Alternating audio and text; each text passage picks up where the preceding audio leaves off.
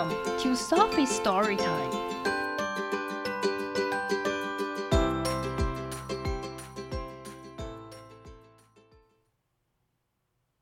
Today's story is Eek Halloween by Sandra Boynton.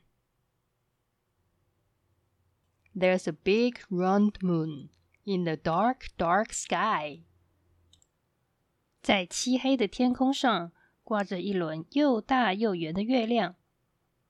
Do you know why？你知道为什么吗？It's because，这是因为 strange things are happening，奇怪的事情正在发生。One saw a pumpkin with flickering eyes。有人看到一颗眼睛在闪的南瓜。 One saw a mouse with enormous size。有人看到一只巨大的老鼠。One met a duck with ridiculous feet。有人遇到了一只有着一双滑稽的脚的鸭子。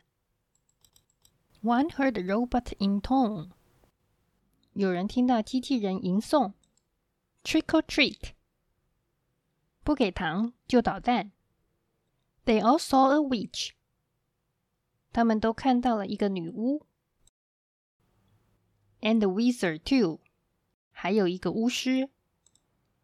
Yes, the chickens are nervous。是的，这些鸡都很紧张。So here's what they do。所以这就是他们所做的。they all hide their eyes.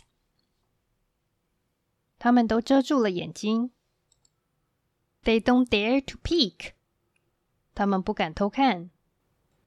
Then someone shouts "boo!" 然后有人大叫“不 ”，and the chickens go "eek!" 然后这些鸡就说 "eek!" What's going on here? 这里是发生什么事情 ？What does it mean？这是什么意思？Relax, silly chickens。放轻松，傻鸡们。It's Halloween。是万圣节。The end.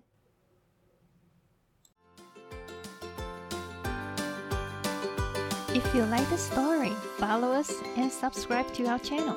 Tell your friends too. Thank you and see you next time.